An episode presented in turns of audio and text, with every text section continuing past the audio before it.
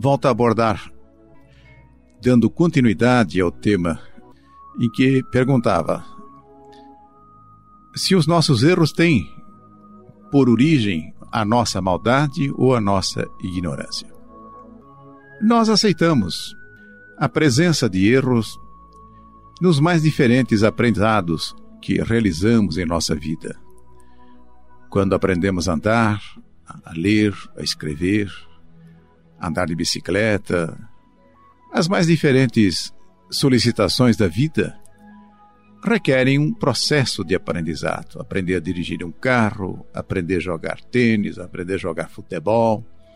E no tocante a esses, nós não temos nenhuma dificuldade de entendermos que o erro faz parte do processo de aprendizado. Toda vez que nós buscamos uma nova habilidade, no início há uma série de dificuldades a serem superadas. Aprender a executar um instrumento, um piano, um violão, no início vai ser uma atividade cheia de dificuldades. Até que um dia nos vemos portadores de uma habilidade que permite exercermos num nível razoável aquilo que nós nos propomos a aprender. Quando consideramos a vida, temos ao nosso lado as pessoas, que podem ser familiares, amigos ou aqueles que trabalham conosco. Aí nós estamos diante de uma situação diferente em que precisamos auferir uma capacidade de vivermos, de nos relacionarmos com as pessoas. Quando chega nesse ponto, temos dificuldades de aceitar de que nesse processo de aprendermos a nos relacionarmos, também acontecem os erros da mesma forma como nos aprendizados anteriormente citados.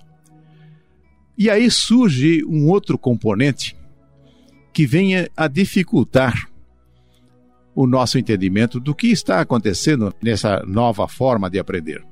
Enquanto no outro caso, nós aceitamos que a nossa inabilidade decorre da ausência de conhecimento, no tocante ao nosso comportamento, ao nosso relacionamento dos outros para conosco, nós introduzimos um elemento que costumamos chamar maldade. O nosso comportamento ou o comportamento dos outros podem estar sendo moldados por esta nossa condição. E se esse conflito tem contornos graves, podendo produzir perdas, prejuízos, uma desarmonia muito grande, costumamos dizer que a pessoa que faz isso é uma pessoa maldosa.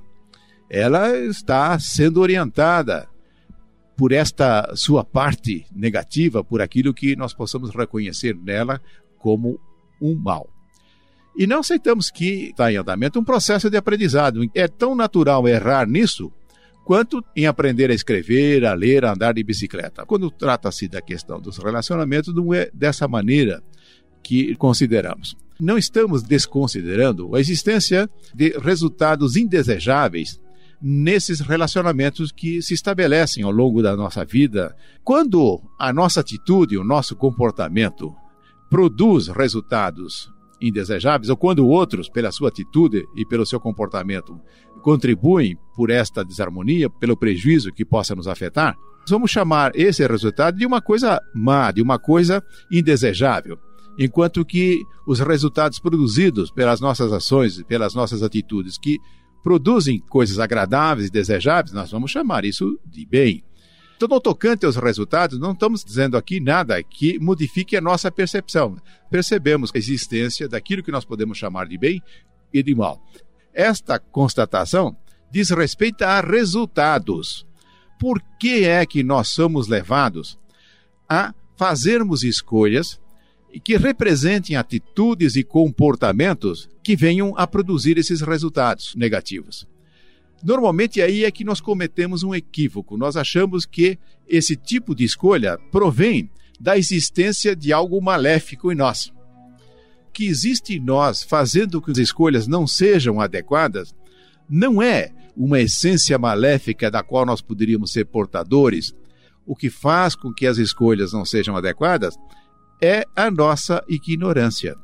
Entendendo a ignorância como a ausência de conhecimento, a ausência de uma consciência mais adequada a respeito do que é bom fazer e do que não é bom fazer. De qualquer forma, fica claro que existem resultados indesejáveis. Entretanto, a causa desses resultados indesejáveis não é algo maléfico que nós carregamos. Na medida em que nós fomos criados à imagem e semelhança de Deus, evidente que nós não podemos ser portadores de uma essência maléfica. A nossa criação se constitui de uma condição de simplicidade e de ignorância. Mas em momento nenhum foi dito que nós somos criados voltados para o mal. Fomos criados numa condição de ignorância que precisa ser superada. Para superar a nossa ignorância, em qualquer empreendimento em que nós nos envolvamos, seja andar de bicicleta, seja aperfeiçoarmos os nossos relacionamentos, nós estaremos passíveis de errar. Porque só não erra aquele que teria uma consciência plena, aquele que não teria nenhum grau de ignorância. Mas não é essa a nossa condição de partida, a maneira que nós fomos criados. Sendo criados simples e ignorantes, há algo que precisamos vencer. Alcançamos a sabedoria, o conhecimento, a consciência de qual é a forma correta de nós vivermos. Com isso, vamos ter uma capacidade de lidarmos melhor com esses resultados negativos que acabamos produzindo na vida ou que os outros produzem na vida que podem nos afetar de uma forma profunda. Considerar, portanto, como origem das nossas escolhas equivocadas a ignorância no lugar de uma propensão para a maldade, faz que nós tenhamos uma possibilidade muito maior de encararmos a vida dentro de um processo que notaremos que o propósito da vida é alcançarmos a felicidade e não de fazer com que sejamos enganados pelo meio do caminho para tomarmos caminhos irrecuperáveis, aonde teríamos como resultado provavelmente um sofrimento pela eternidade, uma condenação pela eternidade. Isso está totalmente fora de cogitação, quando nós partimos desta colocação, que somos seres simples e ignorantes na nossa origem, que gradativamente, pelas experiências que nós vamos realizando em nossa vida, vamos elevando o nosso nível de consciência, o nosso conhecimento, cada vez mais faremos escolhas acertadas. Um desempenho um resultado mais para o certo do que para o errado, vai solicitar um tempo razoável para que nós nos vejamos numa condição de espíritos evoluídos, coisa que ainda no nosso nível não acontece. É perfeitamente natural que os resultados que são produzidos pelas nossas ações e atitudes no nível de consciência em que nós estamos, tem muito ainda a ser melhorado, a ser corrigido.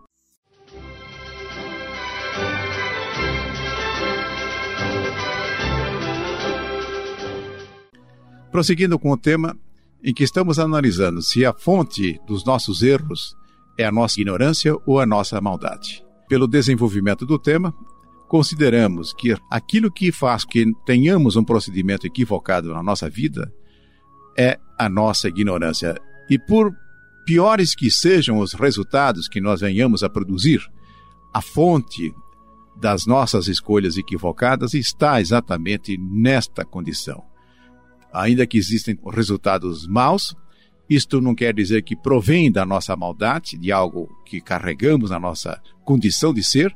Vamos encontrar é a falta de conhecimento, a falta de habilidade de lidar com as coisas. E na medida em que nós vamos nos esclarecendo, vamos nos capacitando a seguir as leis, e as leis são as leis divinas, nós deixamos de errar. Vamos nos manifestar na condição que verdadeiramente nós somos.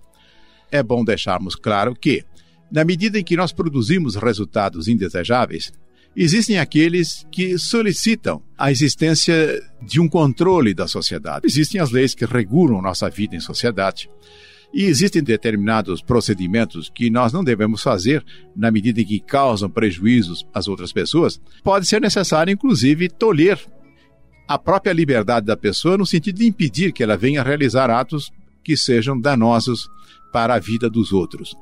Quando nós encaramos que a fonte dos nossos equívocos é a nossa ignorância, no lugar de entendermos que é uma decorrência da nossa maldade, todo o encaminhamento dessas questões muda de uma forma bastante significativa. Enquanto nós imaginamos que as pessoas agem equivocadamente porque são más, isso de certa forma justifica ou pode justificar entregarmos a querer corrigir isso através do castigo, através da imposição, muitas vezes até do sofrimento, com uma maneira de corrigir. Mas se partirmos da outra visão, que os equívocos são cometidos em decorrência da nossa ignorância, nós só podemos resolver isso capacitando a pessoa a adquirir uma visão, uma percepção diferente do que aquela que ele tem. É necessário um processo de educação no lugar de um processo de punição. E muitas vezes nós achamos que tentar coibir a ação produz a transformação nas pessoas muitas vezes cumprida a pena que é determinada, ele volta exatamente nas mesmas condições. O recurso mais adequado para se produzir a transformação nas pessoas é a educação, é o esclarecimento, é o aumento de consciência que a pessoa deve ganhar. E isso nos leva também a um ponto muito importante que normalmente somos solicitados para reprimirmos as nossas tendências que produzem atitudes que nos levam a comportamentos prejudiciais, que provocam aqueles resultados que eu disse que podemos chamar de mal. A repressão, o reprimir, pode inibir a pessoa de fazer essas coisas. O que se pergunta é se isto produz verdadeiramente uma transformação, ou se apenas inibe durante algum tempo e, tão logo este ato de reprimir desapareça, voltamos exatamente ao mesmo ponto em que nós nos encontramos. Isso pode ocorrer quando, em nossa vida íntima, começamos a reprimir os nossos comportamentos, as nossas atitudes que são inconvenientes. Isso não leva a uma solução. O que leva a uma solução é nós aprendermos, é nós desenvolvermos habilidades para fazermos as coisas que são boas, aquelas que produzem resultados adequados. Vou pegar um pequeno exemplo para deixar claro isso. No lugar de eu combater o meu egoísmo, Devo desenvolver a minha capacidade de ser altruísta. Não é procurando inibir o meu egoísmo que eu vou resolver o assunto. Eu só vou resolver na hora em que eu tiver a habilidade para ser altruísta. Quando desenvolvida esta habilidade, ela naturalmente ocupa o espaço que antes era ocupado pelo egoísmo. Desativamos, deixamos sem utilização isso que vamos chamar de habilidade, entre aspas, de ser egoísta passamos a ter duas habilidades, de ser altruísta e de sermos egoístas. Como percebemos que o resultado produzido pelo altruísmo é muito melhor, passamos a usar esta alternativa, desabilitando a outra. Não que nós não consigamos fazer se quiséssemos. Nós não estamos reprimindo. Aquilo continua existindo, apenas não se usa. Podemos fazer para as várias coisas. Eu não vou querer combater a minha intolerância, eu vou querer desenvolver a minha capacidade de ser tolerante até chegar a um ponto que eu não preciso nem estar prestando atenção para saber se eu estou sendo tolerante. Isso passa a fazer parte da minha forma de ser. Vale para a paciência, vale para a criatividade, vale para todas as habilidades que se contrapõem àqueles comportamentos e atitudes que não são os desejáveis, que são aqueles que nós devemos abandonar, aqueles que nós devemos superar. Mas superar pela incorporação de algo positivo e não pela repressão. E sempre que nós optamos pelo caminho de reprimir, vou reprimir o meu egoísmo, sem desenvolver a capacidade de ser altruísta. Eu me vejo numa condição frustrante, porque qual é o resultado que eu estaria produzindo? Aí nenhum, porque se eu conseguisse reprimir. Mas eu preciso alcançar resultados na minha vida. Eu preciso fazer com que a minha vida seja consequente. E ela só pode ser consequente na medida em que eu faça as coisas, em que elas aconteçam. O que é necessário é orientar para que esses resultados sejam de natureza desejável, aquilo que acrescenta a visão do bem que nós temos. Nessa altura, podemos até considerar a seguinte colocação. Há uma expressão que diz o seguinte: o mal é a simples ausência do bem, não tem existência real. Quando nós propomos a combater o mal, não conseguimos, porque o que pode ocupar o espaço que está preenchido pelo mal é a nossa ação voltada para o bem. Se nós levássemos isso para uma forma figurativa, nós poderíamos comparar o mal e o bem com luz e escuridão, onde a luz equivaleria ao bem e a escuridão estaria equivalendo ao mal. Como é que é possível combater a escuridão? Só tem uma forma de eliminarmos a escuridão: é acendermos uma luz, é levarmos a luz para o ambiente que está escuro. Não tem como combater diretamente a escuridão. Somente nós vamos ocupar o espaço da escuridão quando a luz estiver presente. E de outro lado, não existe como eliminar a presença da luz. Pode jogar a escuridão que você quiser em cima da luz, não vai conseguir apagar a luz. Você terá sempre presente a luz. O bem tem uma expressão real, a luz tem uma expressão real, e o mal não tem, da mesma forma como a escuridão não tem uma expressão real. E somente podem ser aniquiladas, podem desaparecer as coisas que não têm existência real. O que acaba por prevalecer, sem dúvida nenhuma, é a luz, é o bem, por terem existências reais. Enquanto que o mal e a escuridão, que assim nós entendemos, não tendo existência real, desaparecem do nosso horizonte. Está aí para a nossa reflexão. Devemos encarar a questão do erro de uma maneira diferente. O erro é decorrente de nós estamos querendo aprender, de nós estamos querendo elevar o nosso nível de consciência. É alguém que já disse o seguinte: nós devemos ter a possibilidade de poder errar para poder aprender.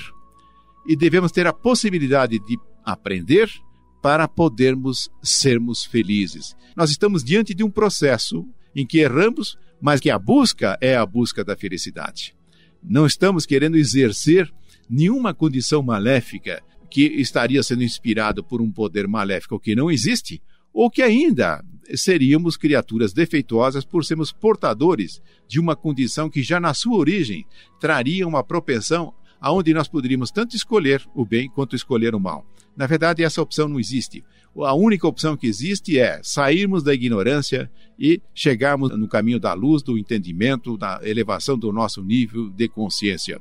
Esse processo é muito mais possível de nós aceitarmos, porque Deus certamente deve reservar a cada um de nós um processo que vai resultar em sermos bem-sucedidos, enquanto que esse caminho que normalmente quer se atribuir a poderes maléficos existentes por aí e que poderiam nos desencaminhar, eu diria, esse é um processo que não seria digno da grandiosidade e da bondade e da justiça de Deus. Passamos uma revisão nos nossos conceitos a respeito do que é o erro e do que é que nos leva a errar e o porquê é assim e aonde é que nós queremos chegar ao vencer os nossos erros.